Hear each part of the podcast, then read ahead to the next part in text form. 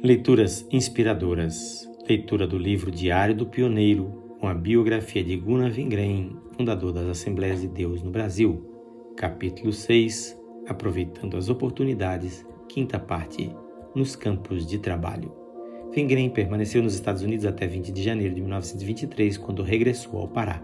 Durante todo o tempo de sua permanência naquele país, ele foi incansável, fazendo viagens e pregando em muitas igrejas. Algumas das cidades que visitou foram Duluth, Minneapolis, Chicago, Nova York e muitos lugares no estado de Minnesota. Também visitou a pequena igreja em South Bend, onde havia recebido a sua chamada na casa do irmão Udin. Ali experimentaram outra vez uma gloriosa comunhão, lembrando aquele memorável dia quando o Senhor falou que Vingren devia ir ao Pará.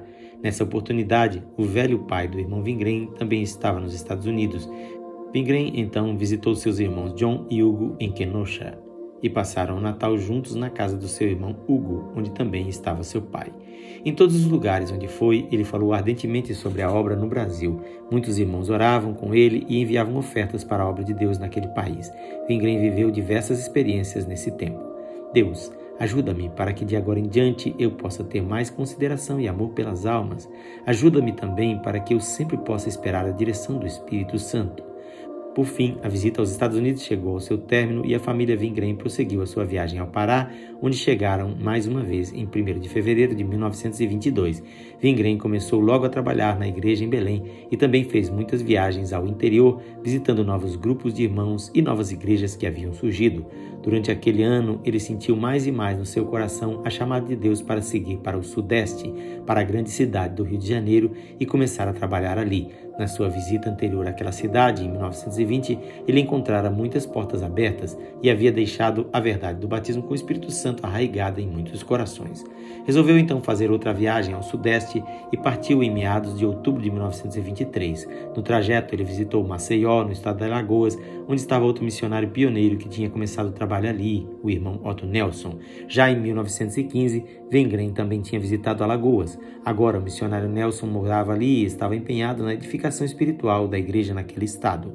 Realizaram então uma semana de estudos bíblicos para a igreja e os obreiros do estado. Também estiveram presentes os missionários Samuel Hedlund e Samuel Nilstrom, ensinando a palavra de Deus. Várias pessoas aceitaram a Cristo e muitos irmãos foram batizados com o Espírito Santo. No dia 1 de novembro, Vingren prosseguiu a sua viagem e chegou a Vitória, no estado do Espírito Santo, onde seu velho amigo e companheiro de trabalho, Daniel Berg, estava agora morando e trabalhando. Realizaram muitos cultos gloriosos juntos três semanas. Finalmente, no dia 21 de novembro, Vingren chegou ao Rio de Janeiro. Dois irmãos do Pará, Adriano Nobre e Heráclito Menezes, tinham anteriormente viajado ao Rio e agora vieram ao encontro do irmão Vingren. O irmão Menezes ficou depois responsável pela obra no Rio, até que o irmão Vingren chegasse definitivamente, o que ocorreu no ano seguinte. Durante a visita ao Rio, Vingren ficou morando com o irmão do Pará, chamado José Vicente, e fazia suas refeições na casa de uma irmã viúva chamada Rosa, que morava na rua Senador Eusébio 366. É interessante notar quais os instrumentos que Deus usa em sua obra, em geral sempre fracos e simples. A irmã Rosa ainda não era batizada com o Espírito Santo, mas desejava muito receber a promessa. Essa irmã tinha sido a primeira pessoa do Rio de Janeiro a ser batizada nas águas, assim que a igreja se iniciara naquele estado. Ela foi também batizada com o Espírito Santo e tornou-se uma das colunas da igreja através da sua vida de oração e do seu zelo pela obra de Deus.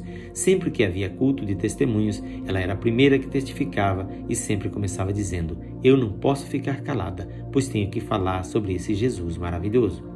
O missionário Vingren procurou fazer contato outra vez com o irmão Roberto, que dirigia o orfanato, mas esse não se interessou mais em falar com Vingren.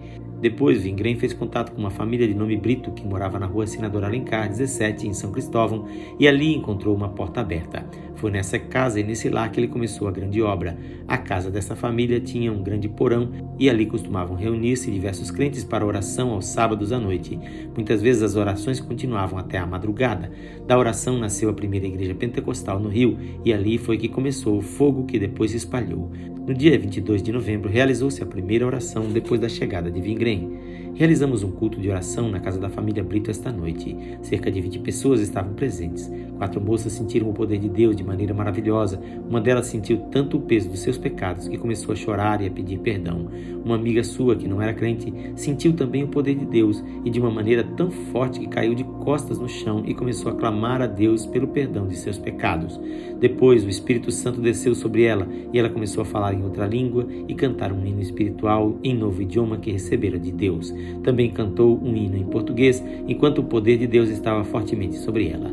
Os vizinhos ficaram zangados com o barulho que fizemos. O culto de oração terminou à meia-noite. Na noite seguinte, realizaram uma reunião de oração na casa da irmã Rosa e o poder de Deus veio novamente sobre as irmãs que na noite anterior tinham recebido a promessa e elas cantaram e louvaram o Senhor maravilhosamente no idioma que o Espírito Santo lhes havia concedido. Uma anciã que não cria no batismo com o Espírito Santo estava presente também. O poder de Deus foi sentido de maneira tão poderosa que ela começou a gritar e a ser sacudida e finalmente caiu no chão. Eu a segurei e expulsei o demônio que havia entrado nela. Ela ficou liberta e se acalmou. Depois a exortei a pedir o perdão dos seus pecados, o que ela fez, e nós nos alegramos muito no Senhor naquela noite. Assim continuaram as orações em diferentes casas de família. Todas as noites o poder do Espírito Santo operava maravilhosamente e vários receberam a promessa. Também houve profecias e cânticos espirituais. Uma noite, certa irmã falou numa língua muito bela, conta Vingrem. A irmã Rosa tinha estado enferma, mas Vingrem orou por ela com imposição de mãos e ela foi curada. Também outras pessoas foram curadas em nome de Jesus. Um dia Vingrem ficou outra vez enfermo, mas eu mesmo me ungi com azeite em nome de Jesus. Coloquei as mãos sobre mim mesmo e orei, e o Senhor me curou. No dia 28 de novembro, Vinguém escreveu: Hoje soubemos que só poderíamos continuar com nossos cultos de oração se colaborássemos com o pastor Roberto. Mas por ele não desejar ter comunhão comigo, de hoje em diante estamos livres e totalmente separados dele e continuaremos o trabalho para o Senhor em quem confiamos. Na oração seguinte, Jesus batizou outra irmã com o Espírito Santo e na outra semana houve oração na casa da irmã Rosa e a sua empregada Maria foi batizada com o Espírito Santo. Durante o culto, senti a direção do Senhor para cantar o hino 9. Enquanto estávamos cantando, o Espírito Santo caiu sobre nós. Comecei a orar e de repente Jesus batizou a irmã Maria com o Espírito Santo. Ela falou uma língua bem clara e muito bonita. Assim, o fogo de Deus continuou caindo dia após dia durante estas orações. Sobre o domingo, dia 9 de dezembro, Vingrem escreveu no seu diário: Hoje, José Vicente e eu fizemos uma viagem até um lugar chamado Mendes. Fomos de trem, saindo às 5 horas da manhã. Caminhamos num lamaçal terrível durante duas horas e finalmente chegamos em Mendes, onde um pequeno grupo de crentes se havia formado, ao todo 12 pessoas. Não tinham pastor e todos estavam desejosos de receber o batismo com o Espírito Santo. Naquele momento, pelo Espírito de Deus, falamos em línguas e houve uma profecia diretamente para eles. Então, eles sentiram o poder de Deus. Começaram também a realizar cultos na cidade de Niterói e o irmão Heráclito Menezes ficou responsável por esse trabalho. Por fim, no dia 14 de dezembro, Vingrem embarcou de novo em um navio e voltou ao Pará. Continuou ainda durante algum tempo em Belém do Pará, mas agora tinha certeza de que o Senhor o tinha chamado para sua seara na região sudeste, no Rio de Janeiro, onde encontrara as portas abertas e alcançara tantas bênçãos junto com o grupo de crentes ali.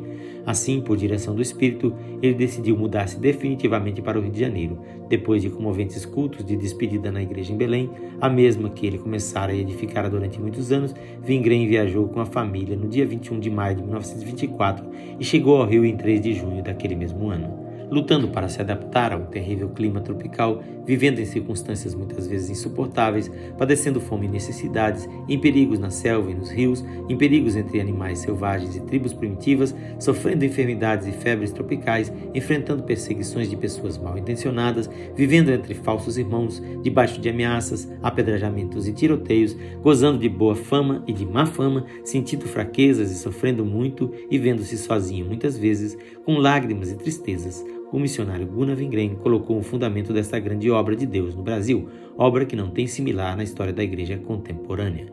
Jamais se poderá compreender a importância desse trabalho efetuado no passado e que caminha a passos largos para o futuro. Somente o dia da eternidade poderá revelar o valor desta obra realizada por dois simples e zelosos instrumentos e servos de Deus, os missionários Gunnar Wingren e Daniel Berg. Quando o irmão Vingrem mudou-se para o Rio de Janeiro, o missionário Samuel Nistrom ficou como pastor da igreja em Belém do Pará. o missionário Nelson continuou o trabalho de viajar pelas ilhas do rio Amazonas, como fazia o irmão Daniel Berg, visitando as pequenas e florescentes igrejas que surgiam em todos os lugares. Daniel Berg já se havia mudado para o Sudeste, no estado do Espírito Santo, onde realizava mais um trabalho pioneiro, pois fundou a igreja naquele estado. Na leitura de amanhã iniciaremos o capítulo 7 deste livro. Quem faz esta leitura é seu amigo, o pastor Edson Grando. Que o Senhor Jesus abençoe com alegria e paz o seu coração.